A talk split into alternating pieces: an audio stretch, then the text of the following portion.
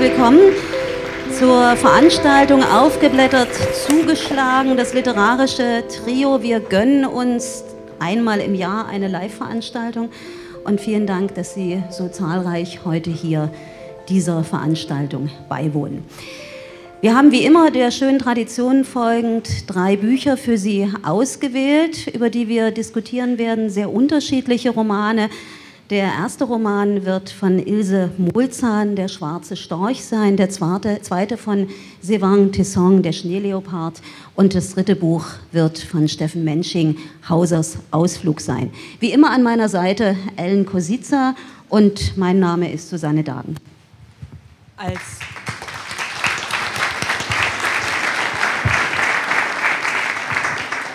Als Dritten im Bunde darf ich ähm, Konrad Marquardt Weiß aus Österreich vorstellen.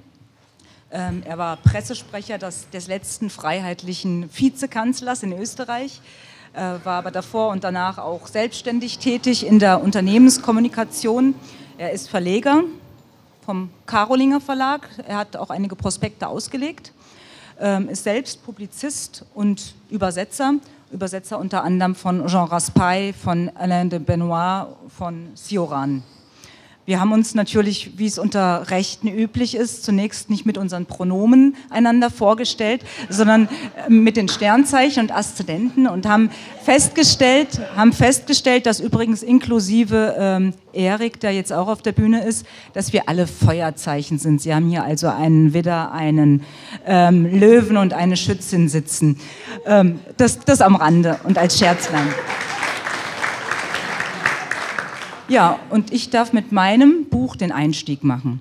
Ähm, ich war vor einem Monat äh, bei Susanne Dagen im Büro gewesen und wir haben uns in kulturpessimistischen ähm, Scherzereien ergangen, denn wir hatten als Gast den Günter Scholz gehabt. Günter Scholz hat gesagt, er weigert sich, zeitgenössische Literatur zu lesen. Ähm, er ist immerhin Literaturprofessor und er sollte es also wissen. Ähm, Habe ich mich geärgert drüber, konnte ich nicht verstehen, weil ich ja begeisterte Leserin auch zeitgenössische Literatur bin. Ähm, wir haben aber im derzeitigen Sommerprogramm uns verständigt, dass wirklich nichts Gescheites dabei ist. Also was, was, was kann man an Sommerromanen, an, an derzeitigem empfehlen? Sehr, sehr wenig. Dann habe ich aber als Stapel dieses Buch liegen sehen von einer mir bis dato unbekannten Ilse Mohlzahn, Der schwarze Storch. Mich hat sofort angefixt, dieses Buch. Schon allein die Covergestaltung fand ich äh, brillant. Also wir sehen hier den schwarzen Storch fliegen, äh, von Funken äh, umwirbelt. Und ähm, sein Unterkörper endet in einer Schere. Ich musste sofort an den Daumenlutscher denken von Heinrich Hoffmann. Konrad, sagt die Frau Mama, du bleibst hier, äh, ich gehe weg und du bleibst da. Und wie dann in diesem dynamischen Sprung der, ähm, der Schneider mit der Schere kommt und den Daumen abschneidet. Also eine Horrorgestalt aus meiner Kindheit. Und dieser schwarze Storch hat ja was unglaublich Unheilflößendes, Unheileinflößendes. Ja, ähm, ich habe angefangen zu lesen und war sofort mitgerissen, so mitgerissen, dass ich sagen will, dieses Buch gehört heute zu meinen Top 20 die bekannte Frage, die bei Amazon ja immer unten dran steht, wenn Ihnen dieses Buch gefallen hat, könnte Ihnen auch gefallen, Doppelpunkt. Da möchte ich aufrufen einmal die Schwarze Weide von Horst Lange, mit der Ilse Molzahn übrigens, mit dem Ilse Molzahn übrigens auch befreundet war. Ich habe mich erinnert gefühlt an den Kinofilm Poll, von dem ich weiß, Susanne, du kannst den nicht leiden, von Chris Kraus, einer meiner Lieblingsfilme. Und ich musste denken an das Weiße Band von Michael Haneke. Vielleicht kennt einer von Ihnen den einen oder anderen Roman oder Film. Ja, worum geht's? Äh, wir sind in Posen, ungefähr im Jahr 1900. Ähm, es ist keine Autobiografie, aber die Parallelen äh, zwischen Ilse Molzahn und unserer Hauptfigur, dem sechsjährigen Kater, Katharina, ähm, sind frappierend. Also es ist äh, beeinflusst von Kindheitserinnerungen. Ähm, der Vater von unserem Kater ist Rittergutbesitzer. Ähm, die stammen aus dem Westen, ähm, haben sich aber etabliert mit der Landschaft dort. Aber es geht schwer, alles ist schwierig, alles ist dauernd bedroht. Der Ruin hängt immer im Raum. Der Vater wird von Kater, dem sechsjährigen Mädchen, heiß geliebt. Er ist aber ein cholerischer Typ. Er schimpft zum Beispiel über die Polacken, die auf dem Feld arbeiten und die doch hin und wieder eine Peitsche gut gebrauchen können. Ähm, Und Kater sagt, wenn der Vater so laut und bös wird, dann vergisst er, dass wir immer zusammen auf dem Pferd sitzen und so über die Felder und Gräben galoppieren, dass uns die Lehmklumpen um die Ohren fliegen. Die Mutter ist eine äh, pietistische ähm, Evangelin, ähm, die immer ein frommes Gesicht macht und betet, eine unzugängliche äh, äh, Person, die guter Hoffnung ist. Also unser Kater kriegt ein Geschwisterchen. Und wie es damals üblich war, hat die Kinder damals ja noch das Storch gebracht. Und Kater wartet darauf, dass der ersehnte Bruder endlich zur Welt kommt ähm, und fragt, fragt wie, wie, wie, bringt der Storch das denn? Ja, der legt es im See ab, aber der See ist doch gefroren. Ja, der pickt das dann auf und dann kommt wirklich der Storch im Frühling und zwar ein schwarzer Storch, eine Seltenheit. Der kommt im Schwarm mit vielen weißen Störchen und es beginnt ein großer Kampf, ein echter, seltener Vogelkampf, ein Natur, äh, Naturschauspiel, äh, bis der Vater von Kater eingreift und den schwarzen Storch erlegt. Er wird ihn als Trophäe ausgestopft im Wohnzimmer aufhängen unter der Lampe, schwebt unentwegt der schwarze Stoff als Totemtier und Totenvogel. Als Totenvogel begriffen wird er von dem Hausmädchen und Kindermädchen Helene, eine bildhübsche junge Frau mit meterlangen Wimpern, ähm, ähm, die das Herz vieler Männer wohl heimlich gebrochen hat und die ein Geheimnis ist. Immer brennt Licht in ihrem Häuschen, in dem sie wohnt. Manchmal ist ihr Kleid zerrissen. Irgendwas ist los. Und irgendwann ist Helene auch verschwunden. Und da spielt ähm, nicht der schwarze Storch, sondern eben diese Schere eine traurige, tragische Rolle. Es ist ein ungemein sinnlicher Roman. Also wie sie beschreibt, bam, bam, macht der Regulator, das ist die Standuhr, stündlich in, in, dieser großen, in diesem großen Gutshaus oder Rips, Rips, Rips machen die Reithosen des ähm, dämonischen Vogts, der dort sein äh, Unwesen treibt und pink, pink, pink tropft das Wasser von, von der Traufe ins Wasserfass. Also diese Atmosphäre hat mich vom ersten Satz bis zum letzten ungemein eingenommen. Und äh, auf Seite, weiß nicht, 270 dachte ich, jetzt geht die Geschichte ja eigentlich zu Ende, aber großes Glück, ich sehe ja, dass noch mindestens 120 Seiten vor mir liegen, bis ich dann gemerkt habe, das Buch ist wirklich zu Ende und das vor, äh, Nachwort des Herausgebers hat nochmal 125 Seiten was auch eine Freude war zu lesen, sehr aufschlussreich. Ich habe unter anderem erfahren, wer hat diesen, äh, diesem Roman auf den deutschen Buchmarkt geholfen. Es war Ernst von Salomon, der direkt verliebt war in dieses Buch, so verliebt, wie ich es war und bin. Ähm, Ellen, es ist gut, dass du den Film ansprichst von dem Haneke, das Weiße Band. Es könnte, glaube ich, für Sie als diejenigen, die das Buch noch nicht gelesen haben, ein ganz guter bildhafter Einstieg sein, weil wenn ich über das Buch nachdenke, dann sehe ich das Buch in Schwarz-Weiß. Hm? Wahrscheinlich sogar mehr Schwarz als ein drängendes Schwarz. Also es ist auch ein, es ist ein, ein, ein berührendes, nicht unbedingt für mich sinnliches Buch, sondern ein Buch, was, was faszinierend ist durch, ein mitschwingenden, durch eine mitschwingende Grausamkeit. Ja? Wir haben es hier mit einer Situation zu tun, wo in der Familie Konflikte da sind, die nicht ausgesprochen werden. Also diese Vater-Mutter-Beziehung äh, ist eine, eine sehr dunkle, auch eine sehr existenzielle Beziehung. Und dieses kleine Mädchen, was in diese Situation hineingeboren wird und eigentlich auf die Position der Beobachterin zurückgeworfen wird, ist auf der einen Seite fasziniert, aber sie fürchtet sich auch davor. Und insofern glaube ich, dass dieses Bild des schwarzen Storches eben auch ein Bild dieser Kindfigur ist. Genau, die, die, diese, dieses dröhnende Triebstrukturen, die da in dem äh, prosenschen Boden äh, dämmern und wummern, äh, wohl erfüllt, aber natürlich fraglos keine Worte dafür hat.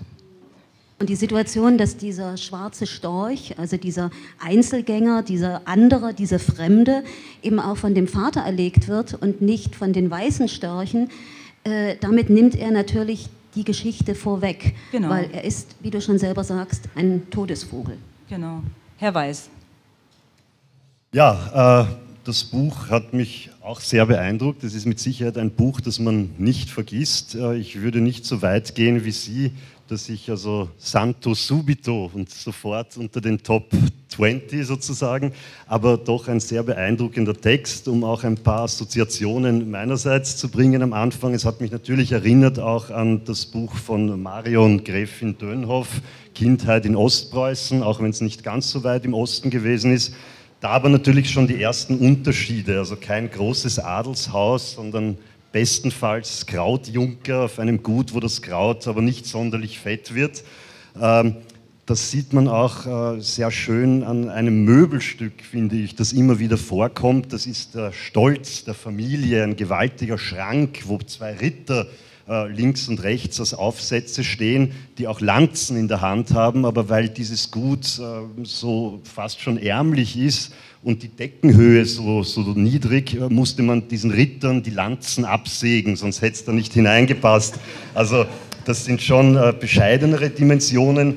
Äh, ich habe auch in der Tat ans weiße Band gedacht. Wenn man diesen Film einmal gesehen hat, äh, gehen die Bilder, wenn es um einen Gutshof im 19., Anfang des 20. Jahrhunderts geht, äh, nicht aus dem Kopf. Aber das weiße Band ist eine Geschichte einer Kinderbande letztlich, während dieses Kind, und das ist schon sehr berührend auch geschildert, ganz alleine ist.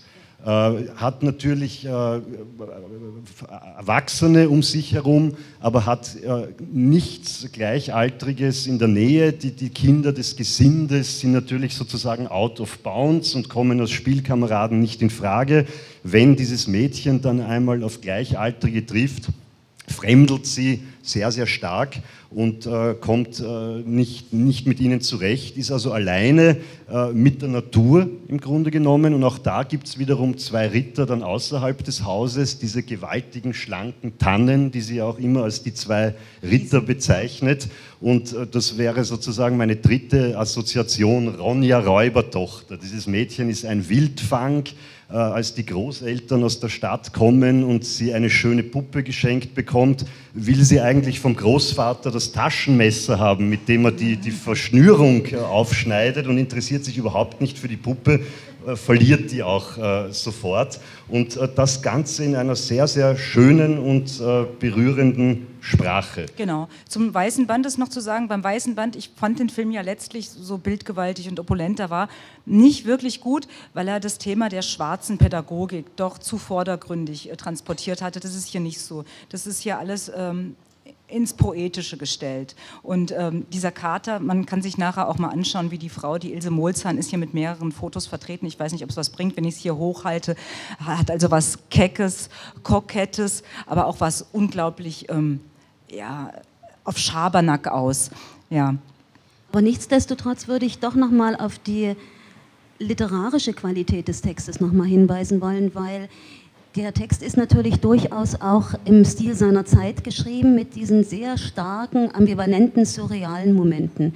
Äh, das sind eigentlich für mich die größten Aha-Erlebnisse innerhalb der Literatur gewesen, wo die Bilder, wo die Metaphern, wo die Allegorien wirklich sehr, sehr stark gewesen sind und man sich kaum vorstellen kann, dass das Kind wirklich solche Gedanken hat. Also das da ist, ein ist viel, viel, da ist auch viel transportiert dabei. Ja. Sie, sie ähm, referiert ja manchmal die Erzählung des Kutschers, was der Kutscher erlebt hat, als er mit dem Vater unterwegs war. Der Vater sollte Hilfe holen für die in den Wehen liegende Mutter. Und das ist natürlich äh, ausgemalte Erwachsenensprache. Das ist ein Kunstgriff, aber man nimmt das gerne hin. Eine fantastische Geschichte. Ja. Zu, zu den Kunstgriffen. Also ich habe am Anfang, wie ich äh, das, den Klappentext gelesen habe, äh, habe ich ein bisschen befürchtet, dass das Buch sehr anstrengend werden könnte. Erstens ein Ich-Erzähler, zweitens äh, ein sechsjähriges Kind und drittens auch noch ein kleines Mädchen. Aber es funktioniert trotzdem sehr gut, auch wenn die Autorin natürlich immer das Mädchen bekommt ja nichts direkt erzählt von den Erwachsenen, sondern lauscht sehr oft, bekommt zufällig etwas mit und reimt und sich reimt dann sich zusammen, etwas zusammen. Genau, ja. Das funktioniert auch lange sehr gut. Äh, dann äh, wird es aber später im Text problematisch. Äh, wenn also beispielsweise der Arzt, der dortige Landarzt, der menschlich und wohl auch fachlich eine fragwürdige Figur ist, äh, dem Mädchen auf einem Friedhof in aller Ausführlichkeit aus seiner ärztlichen Praxis erzählt. Also ich weiß nicht ich viel. Sowas. Ich weiß nicht viel über das Leben auf einem Gutshof im 19. Jahrhundert, aber dass Landärzte sechsjährigen Mädchen aus ihrer Praxis erzählt haben, Das würde mich wundern. Und äh, wenn ich äh, bei der Kritik bin, äh, noch ein zweiter Aspekt. Gegen Ende des Buches wird es problematisch, weil die Autorin meiner Ansicht nach dann zu viel will und zu viel hineinpacken möchte. Es endet dann in einem langen Monolog, Dialog, äh, wo die große Storchenschlacht geschildert wird. Und da wird also wirklich alles hineingepackt. Masse, Volk, Gier, Armut, mhm. Liebe. Äh, das ist sehr ambitioniert und das ist für mich dann bricht das Buch äh, ein wenig ein. Masse, Gier, Volk wird ja vor allem, äh, das ist ja schon Interpretation des Verlegers. Das ist ja im Waldstein Verlag erschienen, der natürlich, wie kann es äh, anders sein, Ilse Molzahn uns als lupenreine Antifaschistin vorstellt, die arg bedroht war in der äh, damaligen Zeit. Das Buch ist 36 erschienen. Dazu muss man natürlich wissen, dass das bekannteste Buch ähm, von Frau Molzahn Töchter der Erde hieß 1942 äh, erschienen ist und 60.000er Auflage hatte. Also ähm, man kann dann immer, äh, äh, wie sagt man, äh, Whitewashing betreiben hinterher. Äh, ganz so ähm, parabelartig gegen das Dritte Reich war diese Szene, die Sie geschildert haben, von Molzahn sicherlich nicht beabsichtigt. Nochmal zu der Szene mit dem Landarzt. Äh, die hat für mich ganz klar nochmal zum Ausdruck gebracht, wie einsam jede einzelne Figur ist. Das ist ja ein Ausdruck von, von Einsamkeit und fehlendem Gegenüber, dass man eben diesem sechsjährigen Kind äh, so sehr ausführlich seine, seine Arbeit und seinen Alltag schildert. Wie gesagt, es ist für mich kein sinnliches Buch, es ist, es ist drängend ja? und es zeichnet sehr einsame Menschen. Das ist ein gutes Stichwort und da nimmt man, glaube ich, nichts vorweg. Damit äh, endet es gewissermaßen ja auch, äh, wenn es um diesen Hut geht, den fehlenden Hut.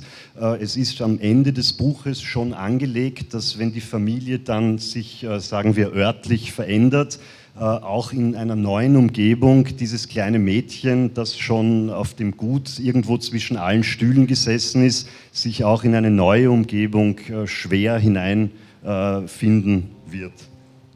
Aber wir sind uns einig, eine großartige Neuentdeckung, Wiederentdeckung. Jeden, sind uns mal einig, ja. Jedenfalls ein Buch, das man nicht so schnell vergisst. Genau. Auf jeden Fall.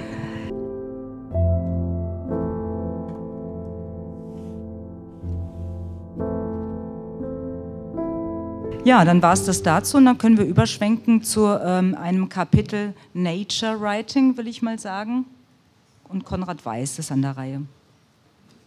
Ja, also äh, es war die Anforderung, hier äh, möglichst aktuelle äh, Literatur vorzustellen. Damit habe ich mir schon ein bisschen schwer getan, weil ich äh, wenig, sagen wir, druckfrische äh, deutsche Literatur lese. Der Karolinger Verlag versteht sich als Verlag der Reaktion, das muss man dazu wissen. Das ist richtig, aber ich glaube, ich brauche diese Runde ja auch allgemein nicht zu erklären, warum einen die zeitgenössische deutsche Literatur oft nur mittel erfreut. Äh, jedenfalls habe...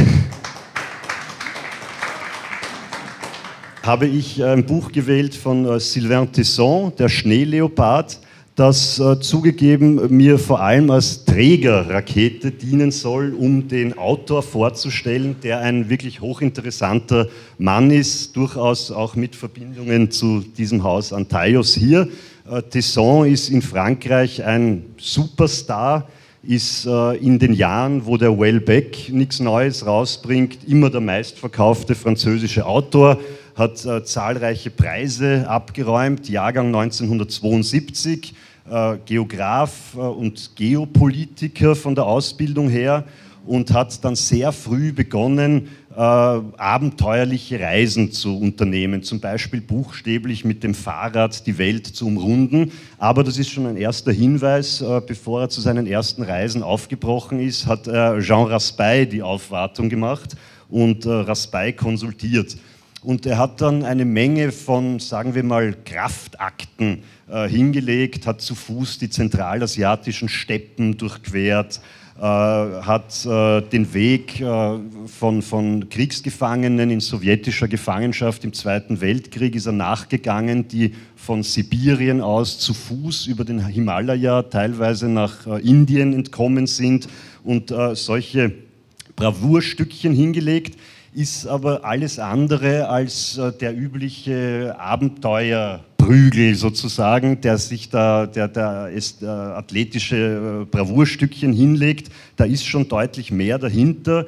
Äh, der Mann ist bekennend äh, reaktionär, um äh, Ihr Stichwort von vorher aufzunehmen, ist ausgesprochen russophil ist, äh, wie gesagt, mit, äh, war ein großer Verehrer von Jean Raspail und sonst sehr lange, also ein wirklicher Haudegen, der eine, wie man so sagt, eine Kerze, die auf beiden Enden angezündet wird, bis dass es dann zu einem Absturz im wahrsten Sinne des Wortes gekommen ist.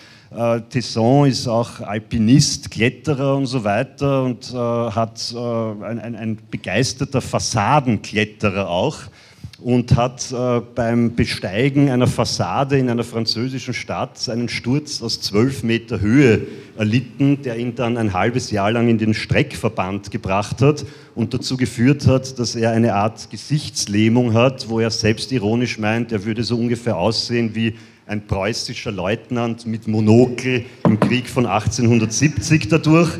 Äh, apropos, äh, auch ein großer Jüngerverehrer äh, hat äh, sich einen Lebenstraum nach diesem Unfall erfüllt und ein halbes Jahr lang Mutterseelen allein in einer Hütte am Baikalsee verbracht mit sehr viel Wodka und 100 Büchern ohne irgendwelche Menschen. Also ein interessanter Mann insgesamt, ist auch islamkritisch, äh, völlig unverhohlen, bezeichnet den Islam als die einzige Religion, mit der er nicht das Geringste anfangen kann, aber das verzeiht ihm die Kritik, das Feuilleton und die Medien. Soweit der Mann äh, zum Buch. Äh, das Buch ist letztlich äh, Ausfluss seiner Sehnsucht nach der Ferne und nach der Weite, was ja nicht dasselbe ist, nach äh, Einsamkeit und Kälte. Es spielt äh, in der Hochebene von Changtang in Zentraltibet. Ich weiß nicht, hat jemand schon einmal von dieser Gemarkung gehört? Ich kannte sie auch nicht. Sie ist so groß wie Frankreich, Belgien und die Niederlande zusammen, völlig unbewohnt und völlig unerforscht. Äh, aber dort lebt äh, der Schneeleopard, ein, ein außerordentlich seltenes Tier. Und Tesson ist dorthin aufgebrochen mit einem guten Freund, äh, der Naturfotograf ist und äh, beschreibt diese Suche nach diesem fast schon Fabelwesen, die letztlich eine, eine Schule der Demut und der Geduld ist, dass sie bei minus 30 Grad tagelang auf der Lauer liegen äh, und warten darauf, dass dieses Tier sich endlich zeigt, von dem Tesson ganz am Anfang sagt, wie er zu dieser Reise eingeladen wird. Ich dachte, der Schneeleopard sei ausgestorben und der Fotograf antwortet, nein, der tut nur so. Äh, allerdings mit, mit großem Erfolg äh, und er ist schwer zu erwischen. Soweit die Einführung. Ein feines Buch. Ich hatte ehrlich gesagt äh, anfänglich nicht so richtig viel Lust, das zu lesen, weil da war so ein Aufkleber drauf. Ihr habt den beide auch noch drauf, Spiegel Bestseller. Ähm, ich als Buchhändlerin weiß ja, wie diese äh, Listen zustande kommen. Und äh, das hat nicht unbedingt immer was mit Qualität zu tun, aber wem sage ich das? Und dennoch, von Seite zu Seite hatte ich mehr Lust und ich habe für mich nur ein Zitat äh, rausgezogen. Und das kommt vielleicht jetzt ein bisschen platt daher, aber Vielleicht tragen wir es doch noch mal ein bisschen mit uns äh, rum. Und zwar ist er zu der Erkenntnis gekommen und dies durchaus in Bezug auf die Tatsache, den Schneeleopard dann doch irgendwann auch mal sehen zu wollen. Wer wartet, hat Hoffnung. Sehr schön. Wer wartet, hat Hoffnung. Und es ist natürlich, natürlich sucht er die Einsamkeit, aber er sucht die Einsamkeit ja augenscheinlich dann doch nicht so sehr, denn er zieht ja mit drei sehr unterschiedlichen Leuten in diese Exkursion hinein und beobachtet auch diese drei sehr unterschiedlichen Leute. Und was schön äh, hineingewoben wird, ist eben dann doch auch eine Liebesgeschichte. Äh, zum einen die Liebesgeschichte ganz zart sichtbar von seinem Freund gegenüber der einzigen Frau, die dort äh, mitgeht, die also auf eine sehr zarte Art miteinander umgehen und zum anderen natürlich seine eigene gescheiterte Liebesbeziehung zu einer Frau, von der er versucht, auf dieser Reise eben auch nochmal etwas zurückzuerhalten. Wo, wobei er da ähm, nicht ganz so fein ist. Also er ist schon auch ein eitler Typ, finde ich. Also wie er gleich im ersten Satz sagt, äh, äh, die Liebesspiele der Tiere finden im Schnee statt, genau äh, wie bei den Skilehrern. Fand ich Und, gut. Ja, das ist gut, aber es geht ja noch weiter. Es geht ja noch weiter. Ähm, wie er sagt, er selbst, Tesson ist das, sei das altfranzösische Wort für Dachs der DAX ist ein monogamer Genosse. Das bin ich nicht. Äh, also da stilisiert sich schon äh, auf eine gewisse Weise. Aber ich mochte Abenteurer. das. Also ja, ja, er hat ja auch dieses Gesicht, also der physiognomische Zugriff wieder hat mich überzeugt. Ein sehr, sehr kantiges äh, äh, ähm, Gedicht, was im Gedächtnis bleibt. Ähm, ich habe ich hab mich gefragt, also ich mochte, wie gesagt, ich mochte es sehr gern. Ich habe mich aber gefragt, warum ich eigentlich diesem äh, Nature-Writing-Trend so wenig abgewinnen kann. Also ich habe schon den Klassiker von Thoreau, Walden, äh, nicht wirklich äh, lesen wollen.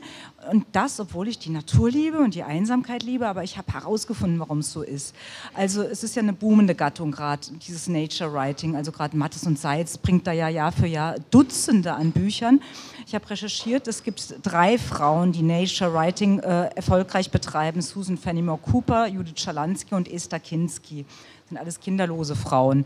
Äh, der Rest ist Männer und das geht in die Hunderte.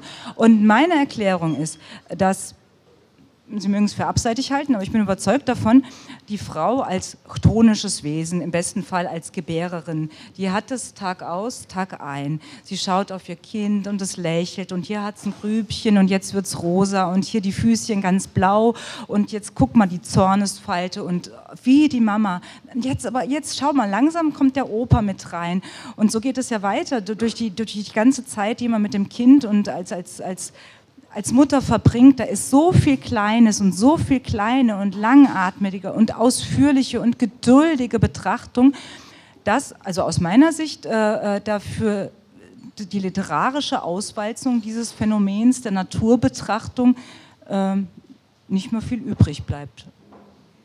Das ist ein interessanter Gedanke auf jeden Fall. Äh, ich muss ihn, was die Eitelkeit angeht, insofern ein bisschen in Schutz nehmen. Ich glaube, dass ein Mensch, der sein gesamtes Erwachsenenalter ununterbrochen athletische Bravourstückchen vollbracht hat und dann durch diesen Sturz nichts mehr tragen kann, schwer beeinträchtigt ist und so weiter, hier vielleicht auch ein bisschen etwas kompensiert.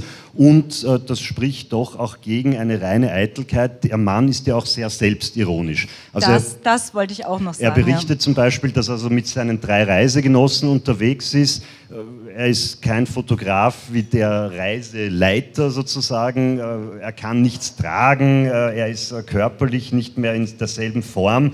Und nachdem Tesson einen Hang zum Aphorismus hat, erzählt er, dass er dann hin und wieder so einen Satz oder zwei raushaut bis dass ihm dann sehr schnell die Reisegenossen sagen, dass also mit solchen Knallern, die könne er sich sparen, die wären hier genau, auch nicht genau. erforderlich. Genau. Wohin mit meiner Redseligkeit? Richtig, ne? richtig, ja.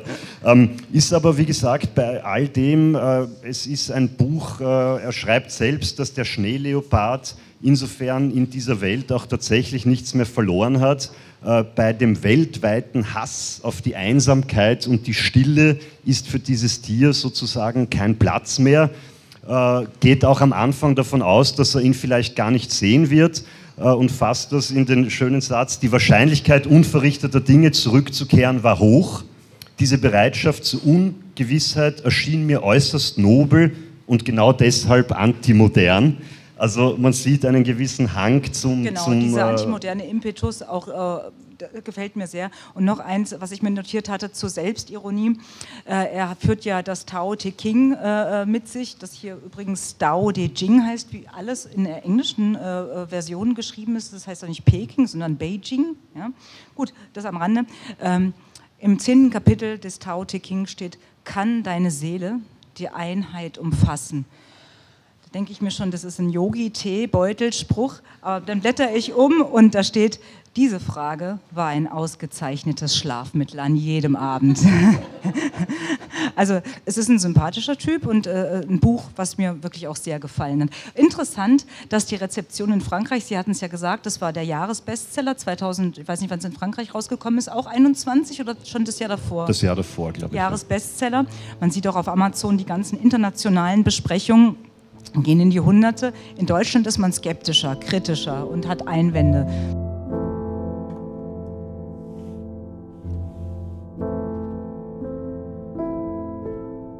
Dann leite ich gleich mal, ja, dann leite ich gleich mal zum nächsten Spiegel-Bestseller äh, über. Und das meine ich genauso, wie ich sage, denn jetzt ist für mich die Stunde der Reue und der Buße gekommen, äh, weil ich muss zugeben, dass ich mich von einer Sentimentalität habe leiten lassen in der Auswahl dieses Romans. Ich erkläre es gleich. Sentimentalität zum einen für den Autor Steffen Mensching, den ich als in der DDR geborene natürlich äh, kenne. Wir haben vorhin darüber gesprochen, äh, Wenzel und Mensching. Sie können sich vielleicht der eine oder andere daran erinnern, an diese äh, Klons, ähm, kabarettistisch, äh, politisch inkorrekte, äh, dieses Duo, was äh, über die Lande durch die DDR gezogen ist ist eine Art von Chiffre natürlich, durchaus für Widerstand und durchaus auch für äh, kulturgeprägte Subversion.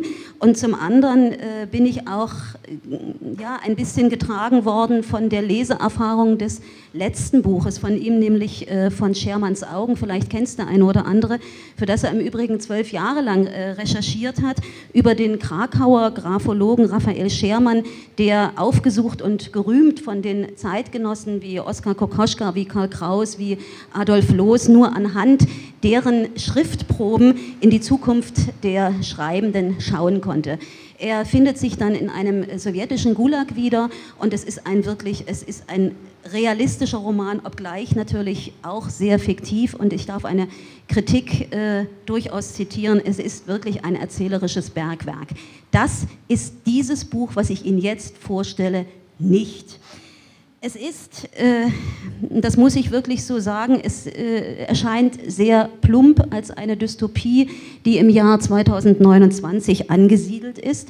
Und nun hängt uns natürlich das Genre der Dystopie auch so ein bisschen zum Halse raus, weil dieses Genre den Buchmarkt und die literarische Welt geradezu überflutet hat, weil man sich eben nicht traut, ein kompletter Thriller zu sein, ein kompletter Abenteuerroman oder ein kompletter Gesellschaftsroman. Worum geht's? David Hauser, der Hauptprotagonist, ist 1976 in der DDR geboren als Sohn eines noch immer linken Autors und er geht einen vollkommen anderen Weg als sein Vater und er wird äh, sehr klischeehaft geradezu als Karikatur des Kapitalisten von Steffen Mensching selber beschrieben. Er ist natürlich erfolgreich, er ist natürlich selbstbewusst und er ist komplett beziehungsunfähig. Er ist zudem ein Geschäftsführer oder der Geschäftsführer der Firma Airdrop, die mit unbemannten Flugzeugen abgeschobene Asylbewerber in einer Box durchaus gefüllt mit genügend Verpflegung und Medikamenten über deren Heimatort abwerfen. Das hat, das hat folgenden Grund. Sie klatschen viel zu früh, ich erkläre es gleich. Das hat folgenden Grund, das ist durchaus notwendig, weil nämlich im Jahr 2029 äh, diese Heimatländer sich weigern, diese Abgeschobenen wieder zurückzunehmen. Und hier meine ich, hier hätte er durchaus die Kurve kriegen können, wenn er den Mut gehabt hätte, äh, was ich vergessen habe zu sagen, er ist seit 2008 Intendant des Rudolstädter Theaters und vielleicht hat er auch so ein bisschen äh, Plot getrieben und ein bisschen politisch korrekt gehandelt. Also er hätte die Kurve noch kriegen können, denn die Frage, was ist denn eigentlich in den letzten Jahren, nämlich in der Zeit zwischen 2022 und 2029 in puncto Migrationspolitik in Deutschland passiert und äh, was ist wirklich passiert, dass man zu solch einer äh, harschen Maßnahme greifen muss, die zudem in dem Buch von Steffen Mensching noch vom Innenministerium unterstützt wird. Ich halte das durchaus, dass er sich diese Fragen nicht gestellt hat in diesem Text für eine erste verpasste Chance. Das hätte durchaus ein richtig guter Diskursroman in dem nächsten heißen Herbst 2022 werden können. Hauser findet sich also in dieser Box wieder, ausgestattet mit einem Pass, ausgestellt auf Said, einen Syrer, und mit einem Foto von sich selbst. Das ist eine sehr kafkaeske Situation. Äh, Sie kennen das, der Angeklagte versteht die Anklage nicht. Und auch hier, die zweite verpasste Chance, hätte man im Sinne meines Erachtens nach eines Kammerspiels durchaus das Psychogramm des David Hausers noch weiter treiben können. Hat er nicht gemacht. Erstaunlich ist der von Mensching selbst konstatierte Überlebenswille des deutschen Hauses, als er nämlich in die Hand eines Mannes gerät, der ihn versteckt und irgendwann äh, natürlich auf Deutsch, gebrochen Deutsch, seine eigene deutsche Asylgeschichte und deren Scheitern erzählt. Und hier wird es in meinen Augen nun wirklich vollständig klar, was für eine Geschichte er wirklich selber erzählen möchte. Es ist die Tätergeschichte des bösen Deutschen. Das ist ausgesprochen bedauerlich und in einem Interview von vor drei Tagen, glaube ich, hat er das auch nochmal äh, entsprechend bekräftigt, sondern es sind natürlich die richtigen Antworten, die er durch auf die durchaus suggestiv gestellten Fragen, drängenden Fragen des Journalisten in Bezug natürlich auf die AfD in Thüringen und auf Höcke äh, gibt und die Gefährdung äh, der Demokratie in unserem Lande. Und er weist darauf hin, und auch dieses äh, noch nicht mal gut gehütete äh, Geheimnis in diesem Buch würde ich jetzt gerne lüften, die AfD spielt natürlich auch in diesem Buch im Jahr 2029 eine Rolle. Allerdings heißt sie nicht AfD, sondern AFOD, nämlich die Alternative für Ostdeutschland. Und damit skizziert er sie nur noch als eine radikale Lokalpartei. Nun, also das gibt er pflichtschuldig zum Besten und ja, was soll man sagen insgesamt? Äh, und damit breche ich die schöne Tradition, dass wenn man ein Buch hier vorstellt, dass man es doch bitte auch lobt und empfiehlt. Natürlich empfehle ich es, weil es ist so eine Art äh, Steckspiel. Ja, Sie, Sie können die Dinge, die Sie vielleicht gerne drin gehabt hätten an Fragen oder vielleicht auch an Antworten mit einbringen aber ein Roman oder eine wirkliche Romanempfehlung kann ich hier nicht aufsprechen, denn es ist insgesamt ein leider sehr ärgerliches, verschenktes Buch, was im Ansatz durchaus und naja, auch das äh, hat er vielleicht ein bisschen äh, versucht äh, anzudeuten. Es hätte durchaus eine Kaspar Hauser Geschichte oder wenigstens eine abenteuerliche Robinson-Sanade werden können. Äh, vielleicht hätte es sogar durch die Biografie des im Osten geborenen Hausers eine durchaus kritische Bilanz werden können zum Thema Ostbiografie und die Sichtweise, die sehr unterschiedliche Sichtweise zum Thema äh, Demokratie und Diktatur der unterschiedlich hier aufgewachsenen Demokrat äh, Generationen. Aber all das hat er in meinen Augen verwirkt. Und damit ist es eigentlich, muss ich so konstatieren, nur Häppchenpropaganda. Und wenn es nicht das ist, dann ist es vielleicht auch nur ein böser Traum, den Hauser als Ausflug geträumt hat. Und dann hätten wir das Klischee auf die Spitze getrieben, dann wird er am Ende geläutert werden. Aber nein, so ist das Ende nicht.